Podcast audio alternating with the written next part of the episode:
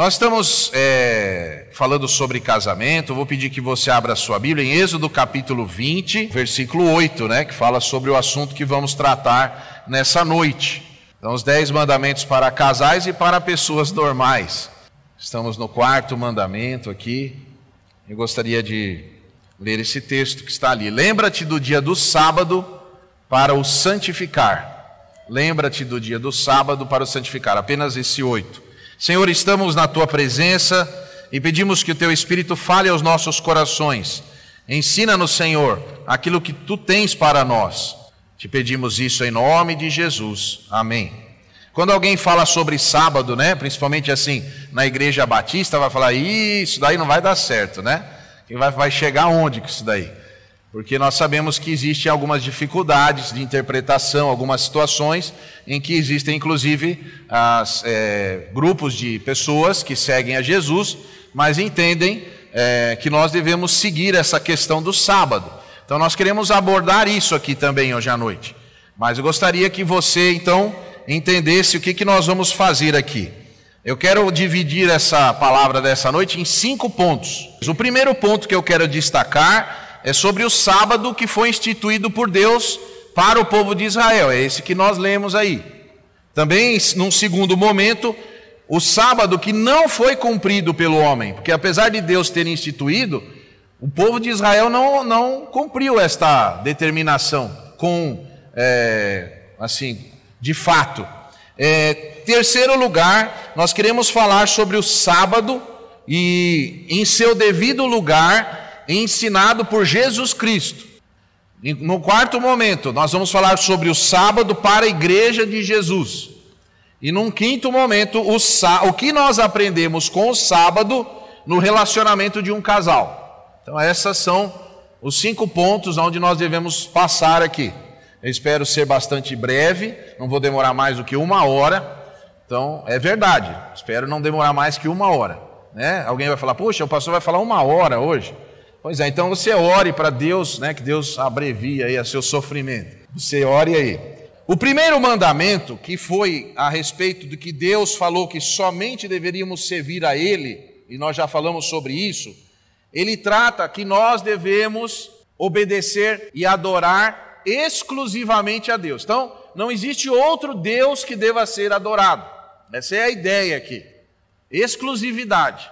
Deus não divide a sua adoração com ninguém.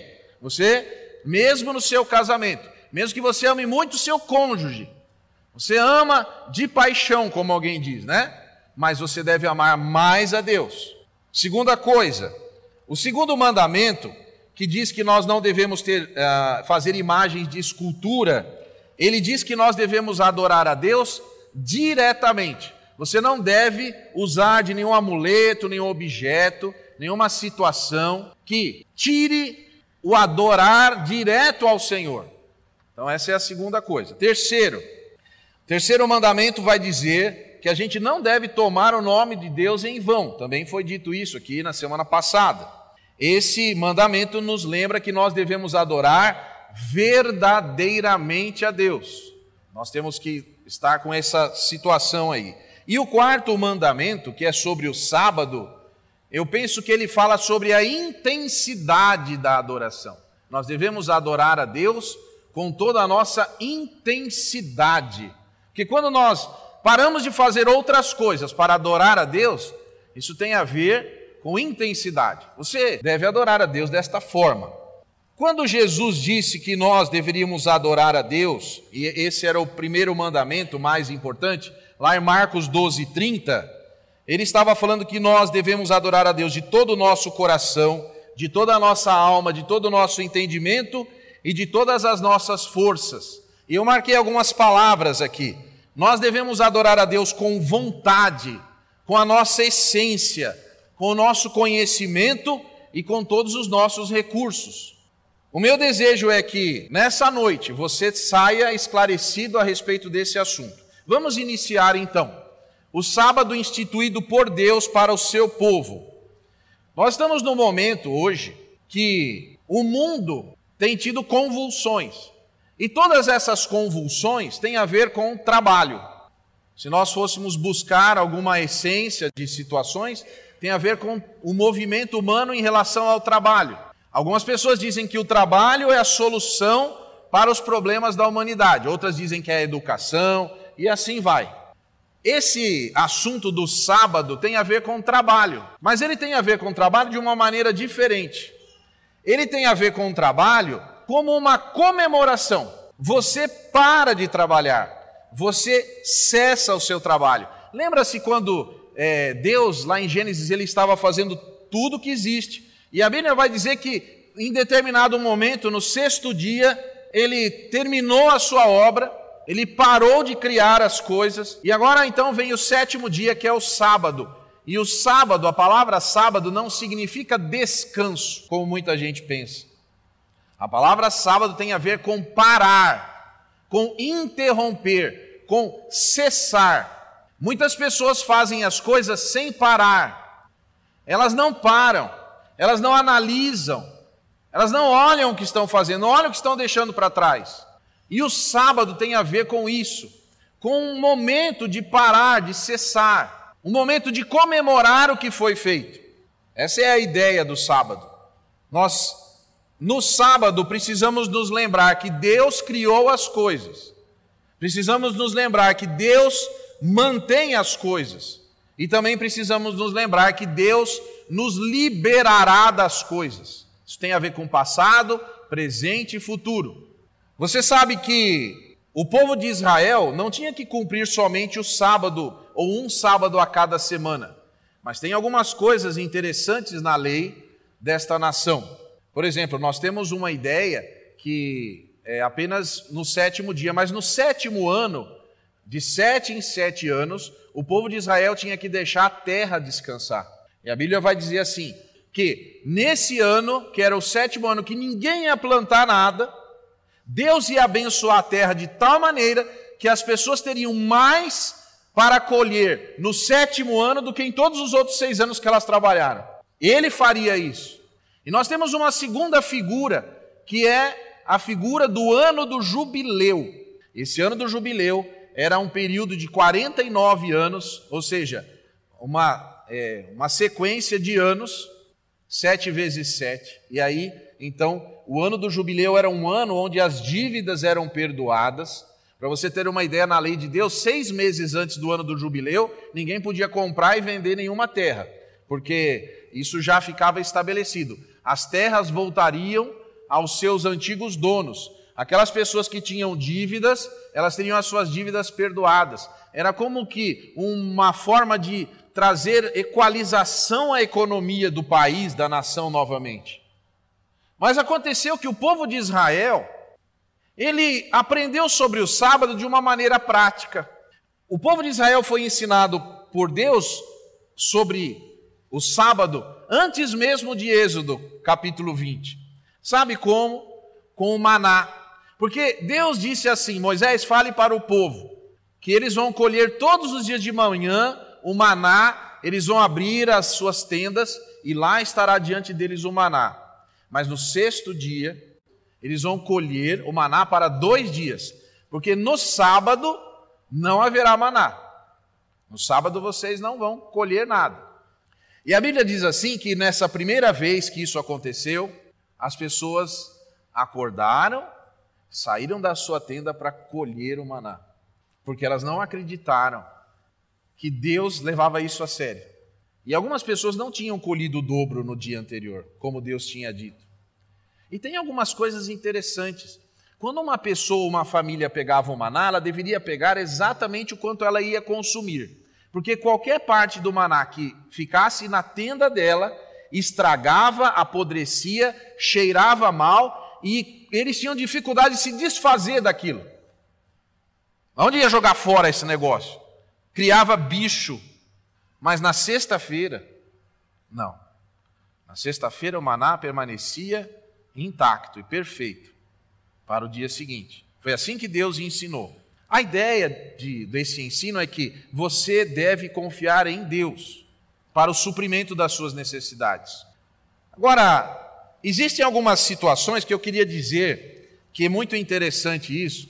Na lei judaica, não na lei bíblica, mas na lei dos rabinos existiam 39 ações que um judeu não poderia fazer no sábado. E eu quero destacar, eu vou ler aqui as 39. Isso daí está nos documentos que a gente é, normalmente chama de Talmud, que são é, o registro das leis que os rabinos criaram interpretando a lei de Deus. Ou seja, não foi Deus que disse isso, mas os rabinos disseram.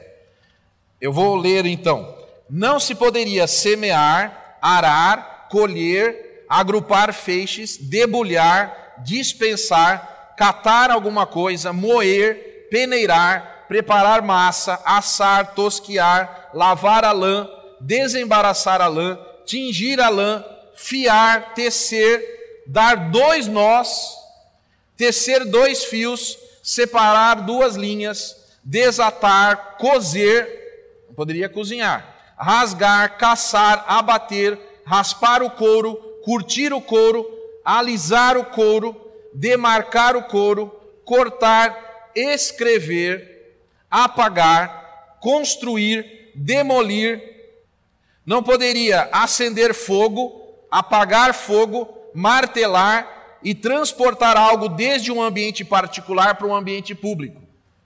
Algumas pessoas, alguns rabinos também diziam as distâncias que uma pessoa poderia percorrer nesse dia. Então, uma pessoa lá daquela sinagoga, provavelmente o rabino falava: quem mora mais longe? A pessoa falava: eu moro a tantos quilômetros. Então o rabino ia dizer assim: olha, então no sábado tá, só pode andar tantos quilômetros, que é a distância que alguém que vem aqui para a sinagoga. Era tão levado a sério isso que se uma pessoa pegasse uma cadeira e arrastasse no chão e tivesse feito um suco na terra, essa pessoa era réu de morte, que ela tinha trabalhado no dia do sábado. E isso era levado muito a sério, porque era muito fácil de fiscalizar. Nosso segundo ponto, o povo de Israel não cumpriu o sábado. A Bíblia diz que o povo de Israel foi enviado para a Babilônia porque ele não cumpriu o sábado. A Bíblia diz que os profetas, eles disseram assim: vocês vão para a Babilônia e vão ficar lá por 70 anos. E depois de 70 anos vocês vão voltar. E alguém poderia perguntar, mas por que foram ficar lá 70 anos? 70 anos é exatamente o tempo em que o povo de Israel não cumpriu os sábados. Eles se esqueceram de cumprir os sábados. Então Deus disse assim: Olha, eu vou fazer isso acontecer. Vocês vão sair daqui, vão morar longe daqui, e vocês vão se lembrar de mim agora, porque vocês não vão estar na casa de vocês. Então eu vou fazer vocês se lembrarem terem saudade, antes vocês tivessem cumprido o sábado. E eles ficaram lá por 70 anos, que é o tempo exato dos sábados que eles se esqueceram de obedecer. A terceira coisa que eu quero dizer nessa noite, terceiro assunto, é sobre como foi que Jesus interpretava essa questão do sábado. Isso é muito importante, porque algumas pessoas se esquecem que nós não somos judeus, nós somos cristãos. Nós não obedecemos o judaísmo, nós obedecemos a Jesus Cristo. A gente não coloca aqui pá, nem aquele tapetinho azul e branco, e nem deixa a barba crescer por causa de alguma coisa. Nós não fazemos isso, porque nós servimos a Jesus. Nós fazemos o que Jesus fez e obedecemos o que ele nos ensinou. Então vamos ver o que ele nos ensinou a respeito do sábado. Eu quero dizer que a Bíblia, ela diz assim, por exemplo, que uma criança, ela tinha que ser circuncidada ao oitavo dia. Você já ouviu isso? Muito bem. Agora, você viu eu dizendo aqui que na lei dos judeus dizia que não podia cortar nada? Eu li isso. Mas a circuncisão é cortar alguma coisa, não é? mas era o oitavo dia. Não podia pular o sábado. Se a criança tivesse nascido num determinado dia, no caso, se ela tivesse nascido numa sexta-feira, naturalmente ela teria que ser circuncidada no sábado seguinte. E o sacerdote ou o oficial que ia fazer aquilo tinha que fazer esse trabalho. Ele não podia dizer hoje é sábado, volte amanhã. E tantas outras coisas que os sacerdotes tinham que fazer lá no, primeiro no tabernáculo e depois no templo. O interessante é que Jesus, ele fez sete milagres num sábado. Eu vou dizer quais foram. Primeiro, ele expulsou o demônio de um homem em Marcos 1, 21 a 28. Eu não vou ler os textos. Ele curou um homem que tinha uma das mãos machucada ou mirrada, em Marcos 3, de 1 a 6. Então vamos nos lembrar: existe um homem endemoniado, não fazia nada, e agora está livre. Um homem que não podia mexer a mão, e agora está curado no sábado. Terceiro, Jesus curou a sogra de Pedro num sábado, e ela o servia. Jesus, isso está em Lucas 4, 38 e 39. Em Lucas 13, 10 a 17, Jesus restaurou a saúde de uma mulher encurvada. Ela ficou de pé. Ela ficava encurvada, ela ficou de pé num sábado. Ela não era ninguém, de repente era alguém, num sábado. Quinto, em Lucas 14, 1 a 6, Jesus curou um homem hidrópico. Ele caía, ele tinha convulsões, se queimava. E essa cura, essa transformação de alguém completamente dependente, doente, que ficava caindo, agora ele se levanta com dignidade num sábado. Jesus também curou um paralítico no tanque de Betesda, João 5, de 1 a 18. Esse homem, há muitos anos, toda a vida, estava lá. Jesus entrou naquele lugar, outro dia eu preguei aqui sobre isso. Entrou naquele lugar que provavelmente era como se fosse um hospital, foi no lugar que aquele homem estava e curou aquele homem num sábado. E aquele homem foi tirado daquela condição que permaneceu quase a vida toda. Em sétimo lugar, em João 9, de 1 a 16, Jesus curou um homem cego de nascença. Ele não podia ver. E essa, a história de João 9, como alguém já disse, deu pano para manga, porque foi investigado, foram ver quem tinha feito isso, onde já se viu curar num sábado. Tem a semana inteira para curar, por que vai curar justo no sábado? Os rabinos na sinagoga diziam: Olha, Jesus, venha outro dia, por que, que o senhor vem aqui justo no sábado para curar as pessoas?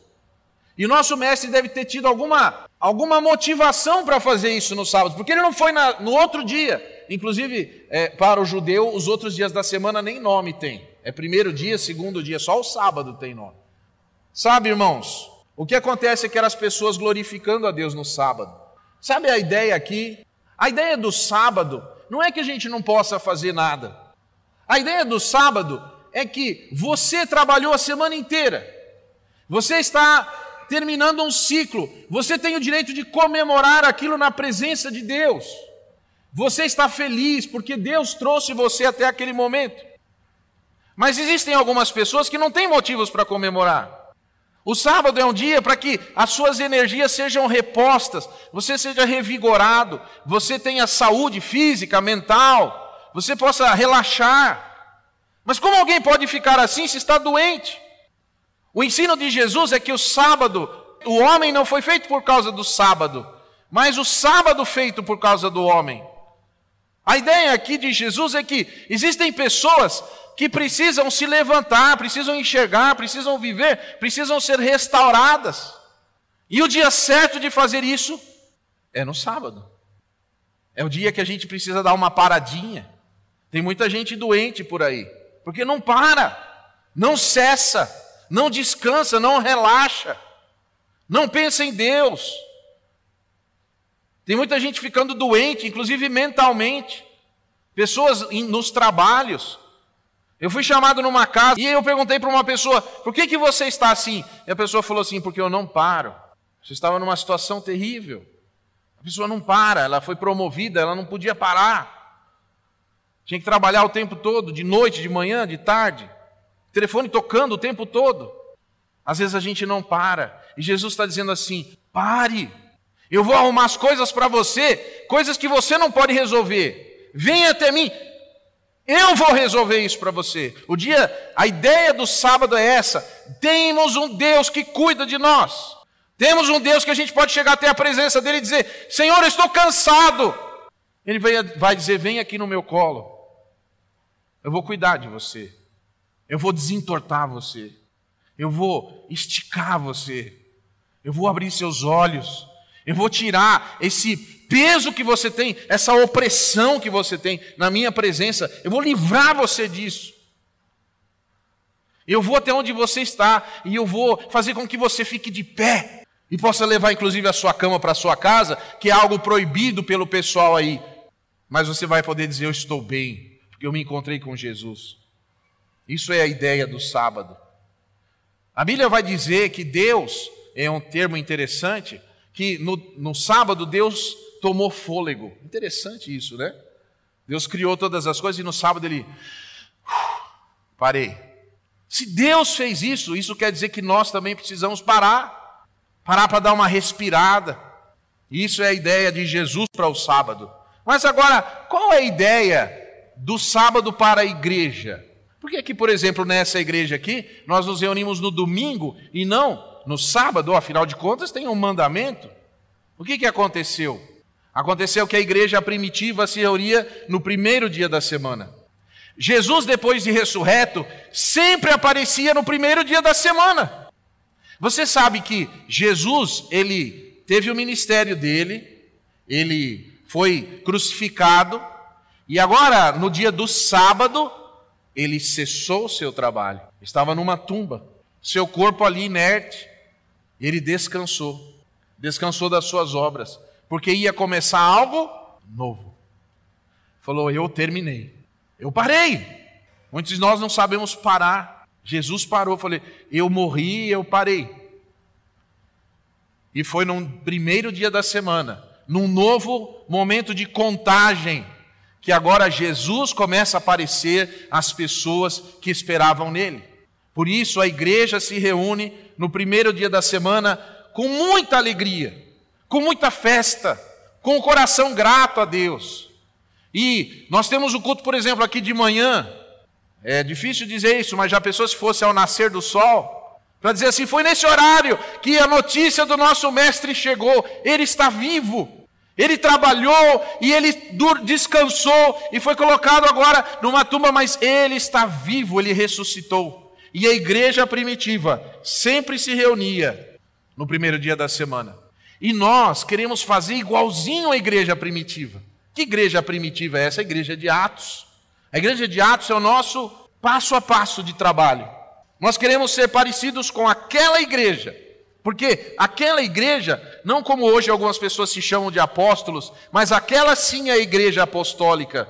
Nós queremos fazer igualzinho. Tudo que nós vamos fazer, nós vamos para o livro de Atos e perguntamos como foi que eles fizeram isso. Ah, é assim que nós queremos fazer. E Jesus, então, ele se encontrava com a sua igreja no primeiro dia da semana e a igreja continuou comemorando isso. Mas eu queria ler alguns versículos para você que está em dúvida, falou assim: é, falou muita coisa aí, mas eu não concordo com nada disso. Então, eu queria que você abrisse a sua Bíblia, primeiro, em Gálatas 3, 13 a 15. E se você estiver anotando, anote isso, porque às vezes a gente escuta e depois esquece. Nós mesmos fazemos isso. Gálatas, capítulo 3, de 13 a 15.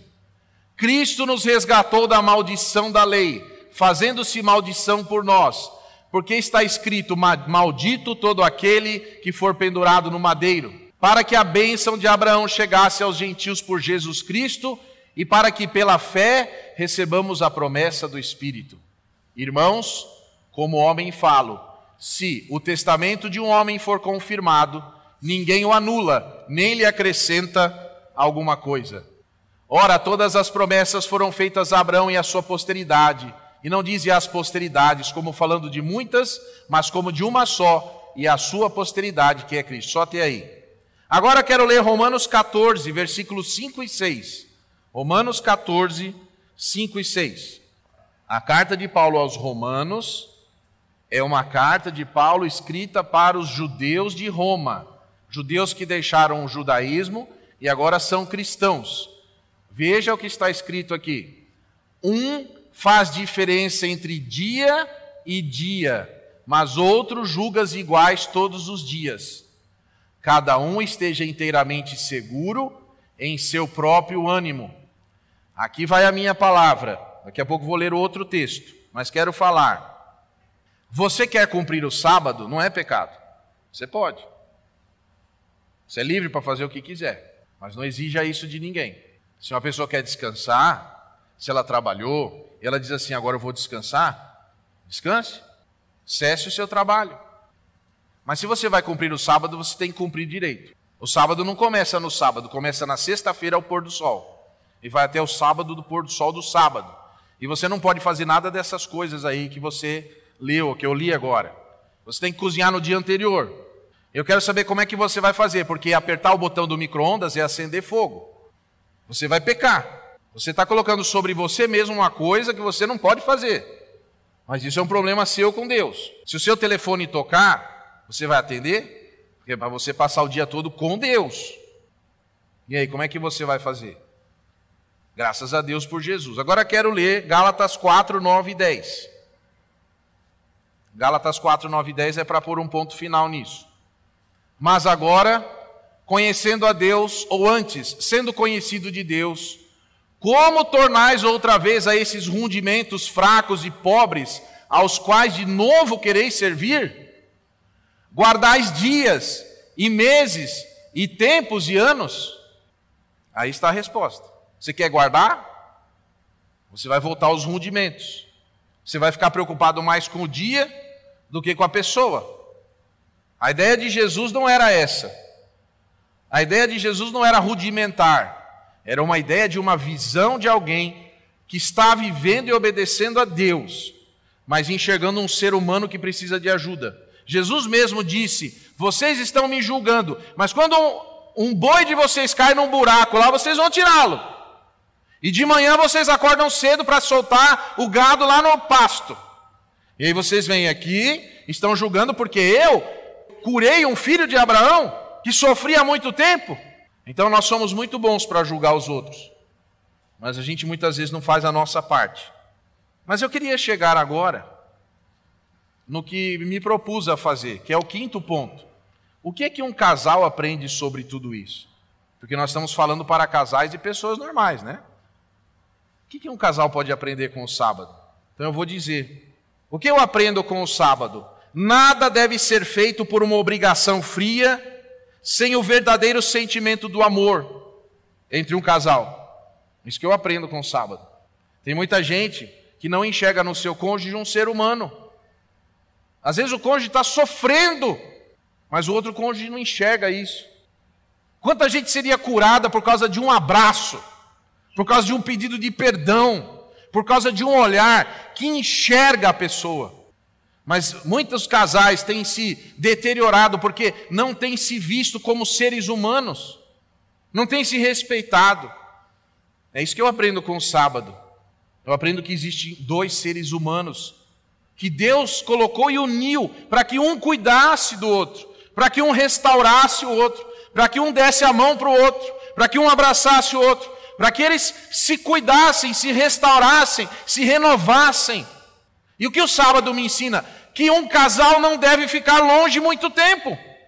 Um casal precisa buscar de alguma forma estar junto, estar sozinho, estar com exclusividade juntos. É isso que o sábado me ensina. O sábado também me ensina que não existe casamento sem celebração. Eu não vou fazer esse teste agora, mas mulher, pergunta aí para o seu esposo qual foi o dia do seu casamento e o dia do seu aniversário. Capaz dele não lembrar, que não celebra. Não lembra? Passa o tempo e as coisas vão se tornando mecânicas. Deixa para amanhã. Não dá para esperar para outro dia. A gente vai gastar dinheiro com isso? Quem falou de gastar dinheiro? Quanto custa você pegar na mão da sua esposa e dar uma volta no quarteirão? Quanto custa sentar num lugar, lá dentro de casa mesmo? Ela senta aqui, meu amor, vamos conversar um pouquinho. Faz tempo que eu não falo que eu te amo. Eu queria dizer isso. Quanto tempo faz? No casamento é necessário desenvolver-se, crescer, cessar, novos começos a cada semana com a mesma pessoa. Sabe, a ideia do sábado é o seguinte: vamos imaginar um corredor de Fórmula 1. Ele está correndo com o seu carro, está na pista. A pista é a mesma, o carro é o mesmo, ele é o mesmo. Mas cada vez que ele dá uma volta, o que ele precisa fazer? Melhor não é isso? Ele não tem que melhorar?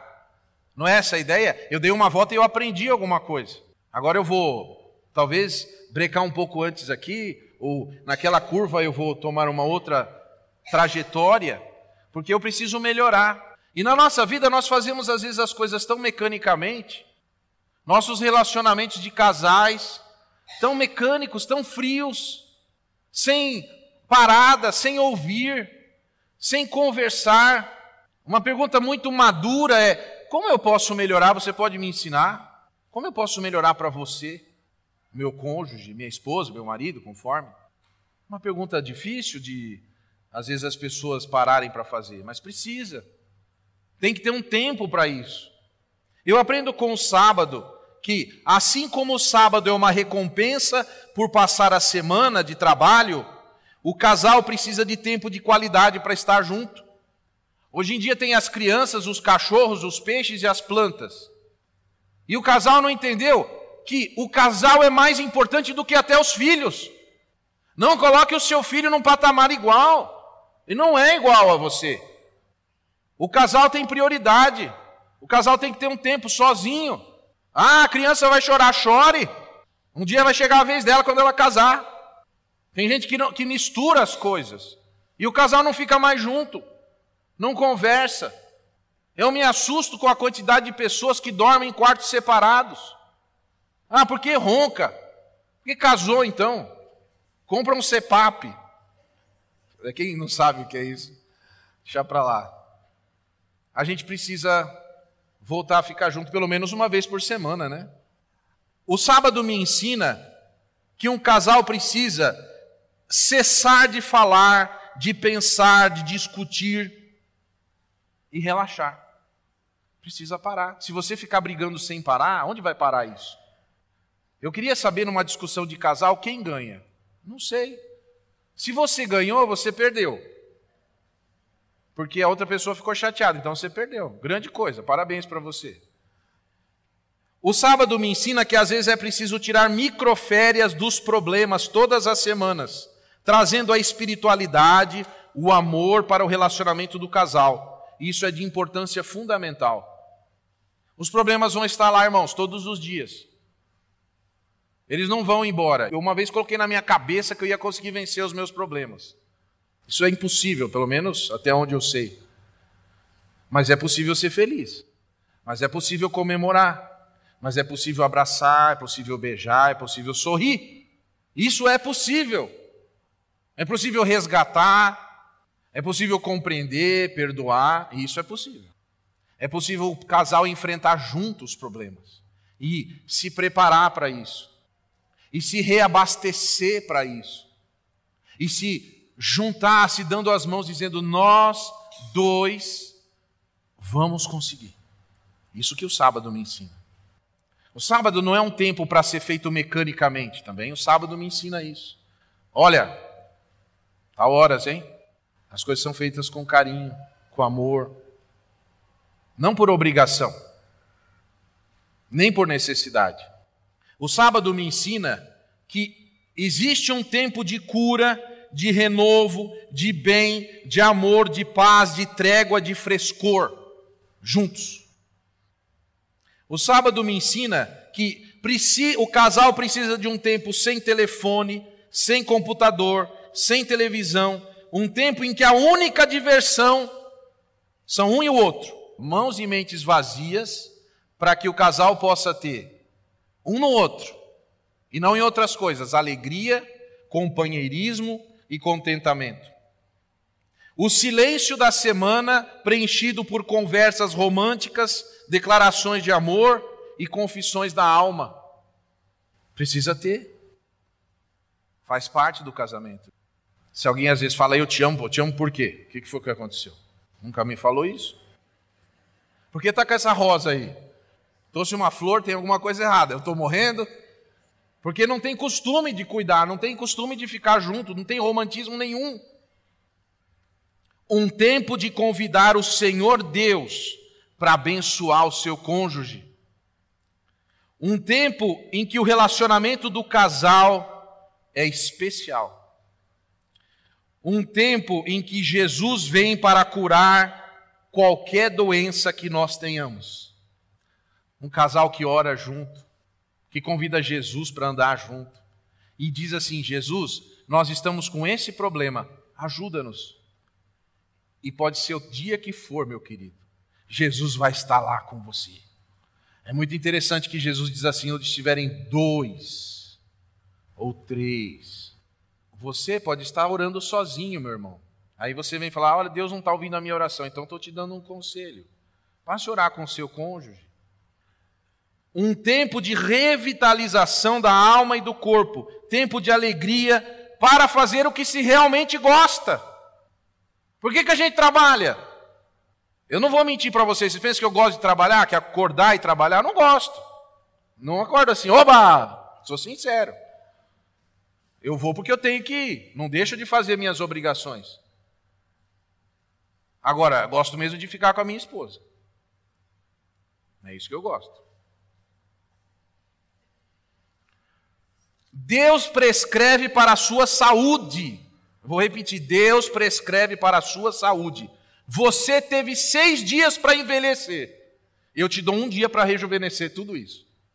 Foi Jesus que nos ensinou que no sábado nós podemos e precisamos agir para cessar a angústia e o sofrimento, agir para restaurar o ser humano física, mental e espiritualmente, para trazer cura e alegria. Isso não tem a ver com um casal? É muito legal a gente cuidar da vida dos outros. É muito legal a gente estar tá cuidando de todo mundo e não cuidando da família, da esposa, do marido da gente. Tem uma prioridade. A pessoa mais importante para alguém que é casado é o cônjuge. Se você diz que ama a Deus, mas não ama seu próximo, você é um mentiroso. E a pessoa mais próxima que você tem, eu espero que seja o seu cônjuge. Espero que não tenha ninguém mais próximo de você do que seu cônjuge. Porque Jesus é o Senhor do sábado, ele deixou um tempo aberto na agenda, a cada semana, para o casal de fato viver. Isso é sábado. Em Marcos 2, 27 e 28 está escrito assim: O sábado foi feito por causa do homem, não o homem por causa do sábado. Assim, o filho do homem até do sábado é Senhor. Foi Jesus que disse isso. Uma vez os discípulos estavam com fome, passando por um campo, e aí tinha algumas espigas, eles quebraram as espigas e começaram a debulhar, e agora eles estão comendo. Esse era um sábado. E aparece alguém lá e diz assim: Olha o que seus discípulos estão fazendo, estão comendo, não estão lavando a mão, não estão fazendo nada que a gente inventou aqui.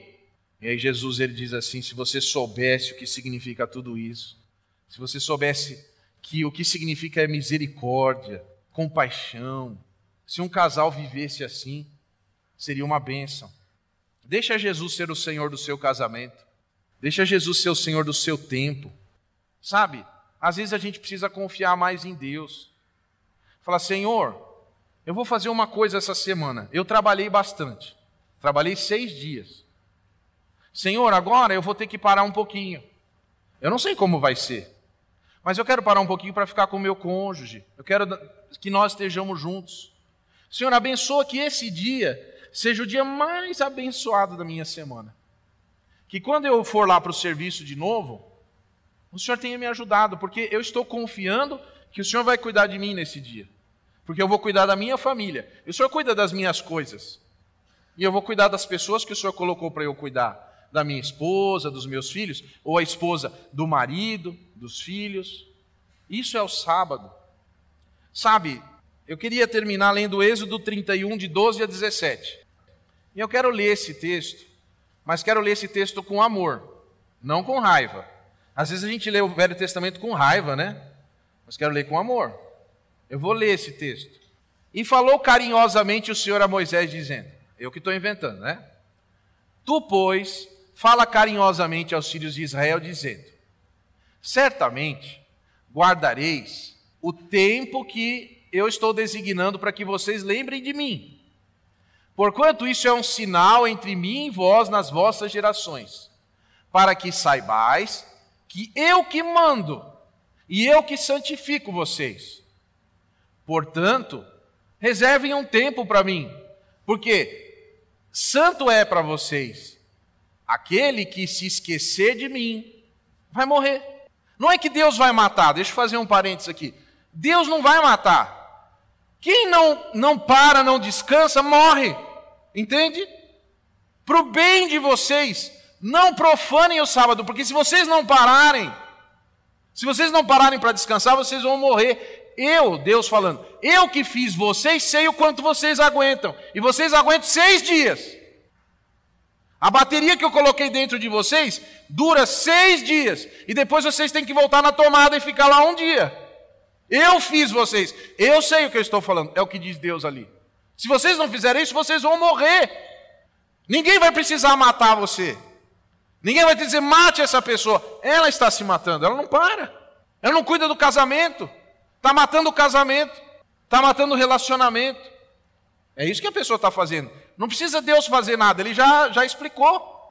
Porque qualquer que nele fizer alguma obra, se você voltar para trabalhar e não fizer aquilo que você tem que fazer, que é parar, aquela alma vai ser tirada do meu povo. Deus tem um povo, Deus tem uma nação, está criando um povo ali, uma nação poderosa, e as pessoas não querem viver como Deus está determinando. Seis dias você fará a obra, porém no sétimo dia, pare, é o dia do descanso. Puxa, se uma pessoa lá no meu trabalho disser assim: olha, para, vai, vai descansar. Fala, não, não brinca. Vai para sua casa descansar. Fala, não, peraí. Não fala, não fala uma coisa dessa. Me joga no fogo, mas não me joga na água. Santo ao Senhor, qualquer que, qualquer que no dia do sábado fizer, certamente morrerá. Por exemplo, isso não foi o que Deus disse para Adão? Não foi? Se você comer do fruto, o que ia acontecer? Alguém precisou matá-lo? O pecado estava destruindo Adão. Não é porque é uma obrigação. Ah, mas eu não cumpri. Não é por obrigação. Você precisa parar. Você precisa organizar a sua agenda e parar. Não precisa ser no sábado, mas você precisa parar. Guardarão, pois, o sábado os filhos de Israel, celebrando, celebrando, festejando, se alegrando nas gerações por concerto perpétuo. Só até aí. Ah, desculpa, o 17 é importante, querido, perdão. Eu queria ler o 17. Era, eu quero que você veja aí, ó. Entre mim e os filhos de Israel será um sinal para sempre, porque em seis dias fez o Senhor nos céus e na terra, e ao sétimo dia, o que está escrito aí? Mas não, a última palavra. Ei, nós estamos falando de quem? Nós estamos falando de Deus. Essa, esse texto é sobre Deus. Deus parou, e a palavra certa para restaurou-se é pegou um fôlego. A ideia é que você estava dentro d'água e você sai e. Peguei ar de novo.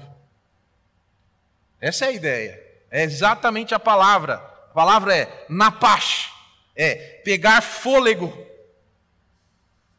Deus pegou um fôlego. E nós achamos que nós não precisamos fazer isso. E os nossos relacionamentos vão de mal a pior os casamentos de mal a pior, porque as pessoas não estão juntas, não conversam mais, não têm mais as mesmas, os mesmos objetivos, as mesmas situações, os mesmos sonhos. Eu posso falar com você? Não. Só daqui um mês. Agora eu estou num projeto muito importante, eu não posso. Ah, você não pode parar para o seu cônjuge, não pode parar para Deus, você vai morrer. Seu projeto vai por água abaixo. Certamente você vai morrer. Essa é a ideia aqui. Ninguém precisa sair daqui exigindo que o outro cuide do seu sábado. Cuide você da sua vida, do seu casamento.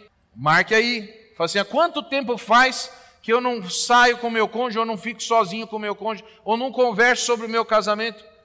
Porque eu estou estudando muito, eu estou me preparando para um concurso. Não posso parar agora. Não me beije. Eu estou trabalhando agora, não posso. Eu já fui assim. Mas quanta bobagem. Para que trabalhar se eu não posso ficar com a minha esposa? Que tolo. Sabe, nessa noite eu convido você a pensar nisso. A pessoa mais importante para você nesse mundo precisa ser a pessoa com quem você se casou. Ela merece isso de você. Merece seu carinho, sua atenção. Talvez você não possa o tempo todo, mas reserva um tempo para ela e para ele. Seja um pouquinho que for, mas seja com qualidade, com alegria. Assim, que bom a gente estar tá junto, né? Eu queria terminar com uma oração. Queria orar por você. Sabe, eu não estou aqui para mudar você, não. A decisão é sua. Você fala, eu não gostei nada disso que o pastor falou domingo. Tudo bem. Só que certamente você vai morrer. Não sou eu que estou querendo, você que está querendo. Vamos orar pedindo a Deus que restaure isso na nossa vida. Um tempo de regozijo, de alegria com o cônjuge. Isso é bom para você. Quem sabe algumas rugas não vão embora? Quem sabe você não chora menos? Quem sabe você não fica mais saudável? Quem sabe a sua mão encurvada não se estende? e a sua coluna não se endireita, aquela dor que você tem não passa. Tem coisa que sara, irmão, sozinho, é só ficar junto com o cônjuge. Vamos orar. Senhor, nós queremos te agradecer porque o Senhor nos ensina na tua palavra como devemos agir. O Senhor ensina que nós não devemos levar as coisas de uma forma que seja fria ou uma exigência. Não é essa a ideia. Mas a ideia é que o Senhor quer restaurar a nossa vida. Senhor, restaura os casamentos para a glória do teu nome. Ó Deus, que não precise passar um período de 490 anos sem ninguém comemorar o sábado, sem nenhum casamento ficar fortalecido, para as pessoas serem expulsas das casas. Mas que o Senhor restaure hoje. Que hoje seja o dia de se olhar de novo, de se pegar na mão, de se abraçar. Porque foi o Senhor que fez o casal. O Senhor que disse: não é bom que o homem esteja só.